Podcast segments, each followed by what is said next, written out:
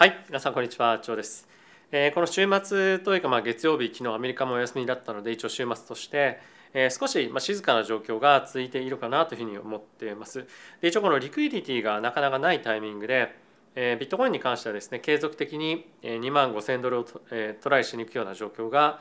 継続的に続いていますと。で一応ちょっとまあそういった観点では、まあ、重要なというか面白いポイントではあるんですけれども、まあ、なかなかそこをまあしっかりと抜けきれてないというのも、まあ、1点はあると。まあ、ただしそんな中でアルトコインのマーケット結構盛り上がってってるんですよね。一応ちょっとアルトコインだけをまとめた、まあ、インデックスがこちらなんですがもう連日、まあ、あの上値を切り上げてってるような状況でもあるので、まあ、やっぱりこの辺りは少し一つあの面白い今マーケット環境にはあるかなというふうには思ってます。なので、まあ、仮想通貨のマーケット全体的にも非常に注目が集まっている中ビットコインだったりとかあとはそのイーサーのようなメジャーなインデックス以外にも資金が結構しっかりと流れているというのは非常にいい環境だと思うんですよね。でイーサーについては、まあ、しっかりとここ最近1700ドルというところを維持できているような状況でもあるので、まあ、もう一段ビットコインが抜けてくれればさらなる高値高値っていうところを狙っていけるような環境に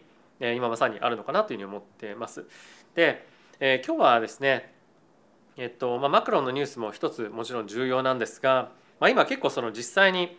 高リスク商品、まあ、仮想通貨も含めてそういった銘柄に対して、まあ、資産を入れることってどれぐらい意味があるのかっていうのをちょっと考えさせられるような記事があったので今日はそれと皆さんと一緒に仮想通貨の関連ニュースですね見ていきたいかなというふうに思ってます。はい、で一応ですねマクロのニュース見ていく前に、えー、このチャンネルはですね一応 ZoomX さんの方から、えー、チャンネル限定の、えー、ボーナスキャンペーンもらってます。で一応概要欄の方にリンクありますので、えー、そこから行っていただきますと1か月間ですねえー、講座解説をしてから1か月間手数料がですね30%引きで取引できるようなキャンペーン現在やっておりますのでぜひご興味の方は使っていただければと思いますし、まあ、今やっぱり ZoomX もいろいろと入会キャンペーンもやっているんですけれども、まあ、今他にこれ以上いい入会キャンペーンやってるところっていうのがなかったりとか、まあ、やっぱり ZoomX はですねまだあまり日本ではそこまでメジャーではないかもしれませんが、まあ、いろんなそのスペインリーグのサッカーの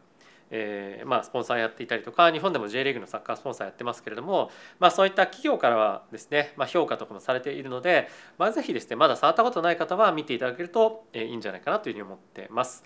はい、ということでこちらのニュースから見ていきましょう。今ですね、物価の指数とかっていうところがここ最近 CPI、PPI 両方ともですね非常に予想よりも強かったということもあって継続的な利上げが意識されております。でプラスそれがどこまで利上げがされるかっていうのがまだちょっと不透明感っていうのがですねマーケットにはあると思いますのでちょっと警戒感が高まってますよね。で一応これ一部の方の、えーまあ、意見というところで、まあ、聞いていただきたいんですけれども、まあ、そういった市場環境の中ですね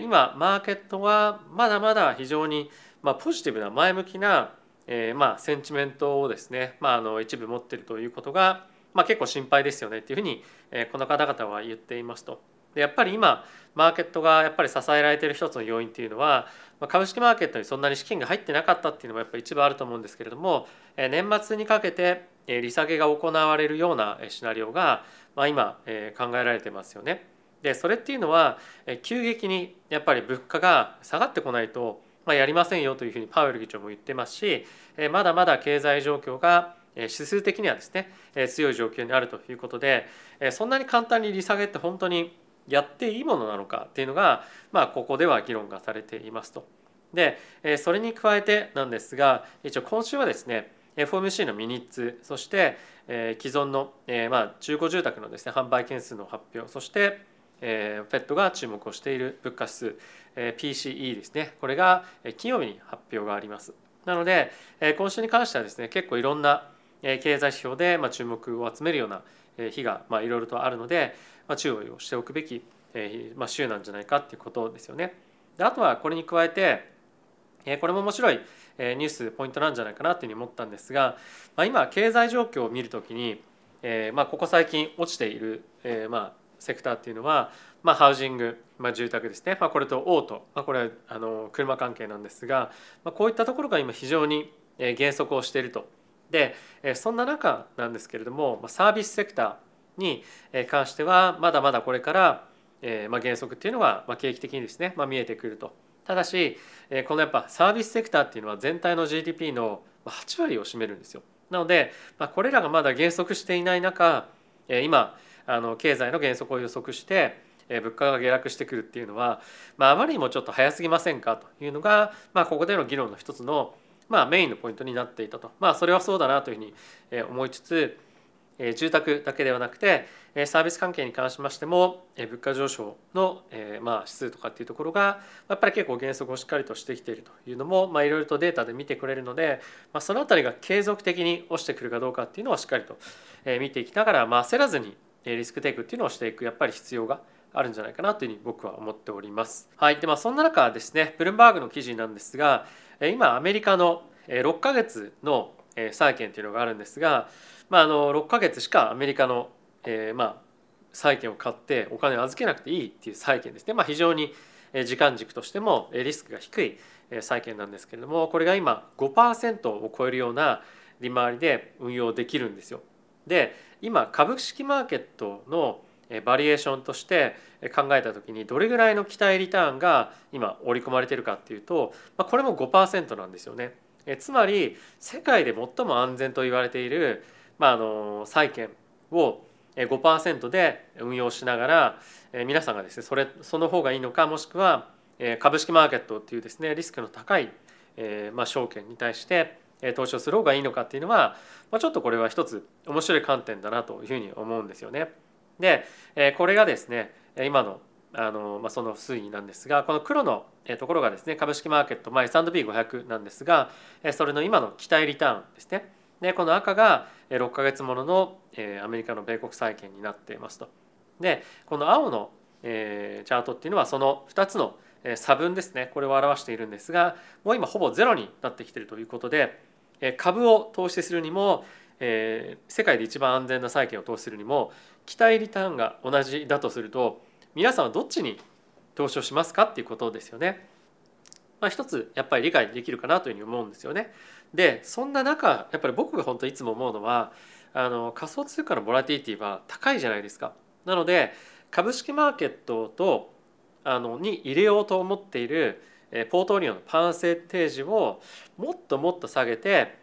この仮想通貨のマーケットに対して投資をポンと入れておくことで少ないリスクで、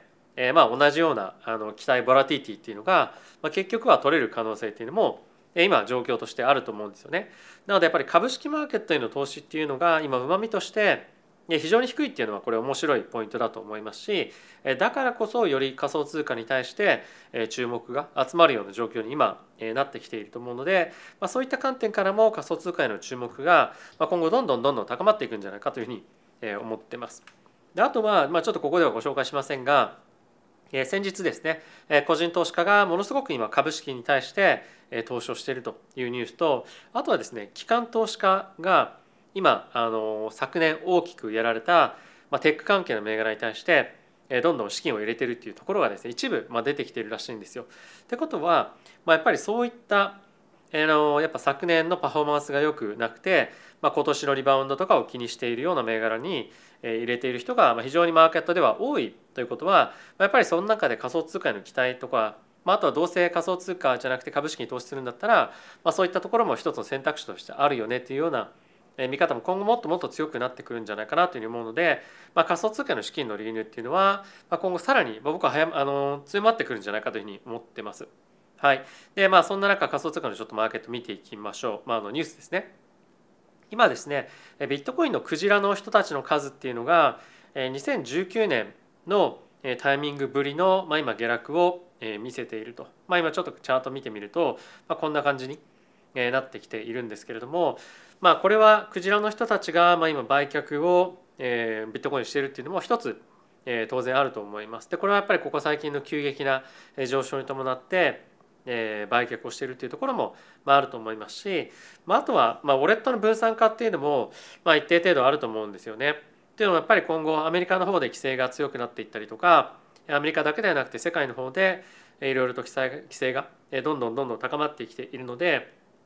まあ、よりそのウォレットの分散とかですね、えー、まあ資産の分配っていうのを今気にしている人が増えているっていうのも、まあ、一定程度こういったところに、えー、まあ寄与しているんじゃないかなというふうに思います。でえ今ちょっとこういった形でえー、クジラの数が減っていっていますけれども、まあ、この辺りに、まあ、下げ止まり感っていうのが出てきたりすると、まあ、もしこれが売却だとすれば、売却のそのフローっていうのも、まあ、一旦止まってくるんじゃないかと思いますしあとはやっぱり今の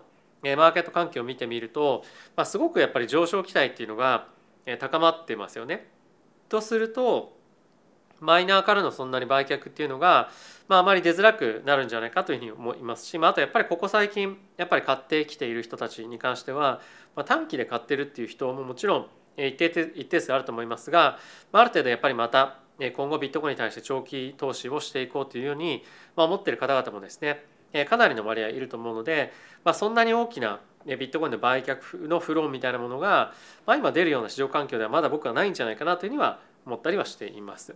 はい、でまあそんな中なんですけれども、まあ、今ですね、えいろんなあのチェーンが注目をされているんですけれどもこの2023年のテーマの一つとしてレイヤー2のえーまあ、チェーンというかですね、まあ、テクノロジーが注目をされていますと。でその中でも、まあ、アービトレムというところがあるんですけれども、まあ、そこがですね今すごく注目を集めておりましてアービトレム上で発行されておりますトークンに関してはですものすごく最近伸びてるんですよ。でプラスそれに加えて、えー、まあ DeFi のプラットフォームも、まあ、どんどんどんどん出てきているので、えー、そこに対して、まあ、ステーキングなり、まあ、ファーミングというふうに言われるようなことをして、えー、資金をロックさせてでイールド、まあ、配当とかっていうのも、え、もらうような、まあ、今サービスというかあのプラットフォームが非常に今人気を博していますと。で今後もですねやっぱりこのレイヤー2のプラットフォームに関してはどんどんどんどん資金が流れてくると思いますし今後やっぱり GK ロールアップとか、まあ、そういったところも非常にまあ注目を集めるというかその資金が流れやすいような状況に今後ローンチされていくとなると思いますのでまあ今後今アービトレームに資金が流れていますがまあもっともっと競合がですね出てきた時にまこの資金の流れがとどまるのかもしくはま別のところに流れていくのかっていうのは一つ注目をしておきたいポイントになるかなというふうに思ってます。はいでまあそんな中ちょっと前にもご紹介したんですが今香港がですね個人の仮想通貨の投資家に対してサービスを提供する業者に対してですね免許制度を今後やっていきますよとでもうすでにその免許をえまあ申請して取りたい人たちのアプリケーションというのはスタートしているんですが、まあ、これの付与されて実際にビジネスを開始開始するタイミングっていうのが、まあ、6月らしいんですよね。なので6月以降、まあ、夏以降ですねえー、まあこういった香港とかから、え、仮想通貨への資金がどんどんどんどん流れる可能性というのも、まあ、あるんじゃないかなというふうに思いますし、まあ、結構ですね中国本土の方も、香港にえーまあ、住んでいて、まあ、そこから資金をですね、まあ、流したりとかっていうのもあると思うので、まあ、結構この6月以降のフローっていうのは、まあ、すごく楽しみに、えーまあ、皆さんがしているような一つ、えー、ポイントなんじゃないかなというふうに思うので、まあ、この6月っていうところは一つ押さえておきたいなというふうに思っています。はい、でまあそんな中ですね、FTX の破綻によってクリプトのファンドがまあ一つ閉じましたと。でここはですねあのヘッジファンドでガロイスというふうに、まあ、ガロイスキャピタルというのがありまして、えー、とすごくまあ有名だったらしいんですよ僕はあんまりちょっと知らないんですけどもえここがですね FTX の破綻によって40 million ぐらいの資金をロックされてしまったと。なのでこれをまあ回収、まあ、しばらく数年かかってしまうのでえファンドを閉じますということを発表してました。でまだまだやっぱりこういったあの FTX に関連したまあニュースみたいなものがま出てくるんだなっていうのがちょっと驚きなんですけれども、まあ、こういったあのニュースが今後もさらに出てくる可能性はあるかとは思いますが、まあ、これによってマーケットに悪影響を及ぼすような、まあ、今環境では正直ないのであまり気にする、まあ、のセンチメントっていう観点では気にする必要はないかもしれませんが、え、まだまだやっぱりそのマーケットにはあの仮想通貨に対して投資をしようかどうか、まあ、続けようかどうかっていうような迷っている人たちも、まあ、一定程度やっぱりこういったところを見てみると、まあ、あるのかなというふうには思っています。ただしあのやっぱりブルマーケットみたいな今の、まあ、プチブルマーケットみたいなのが来ている中でやっぱり投資しないっていう選択肢をですね取れる人っていうのはなかなかまあ正直、まあ、いないと思うんですよ。なので、まあ、結局マーケットがあの戻ってきた場合、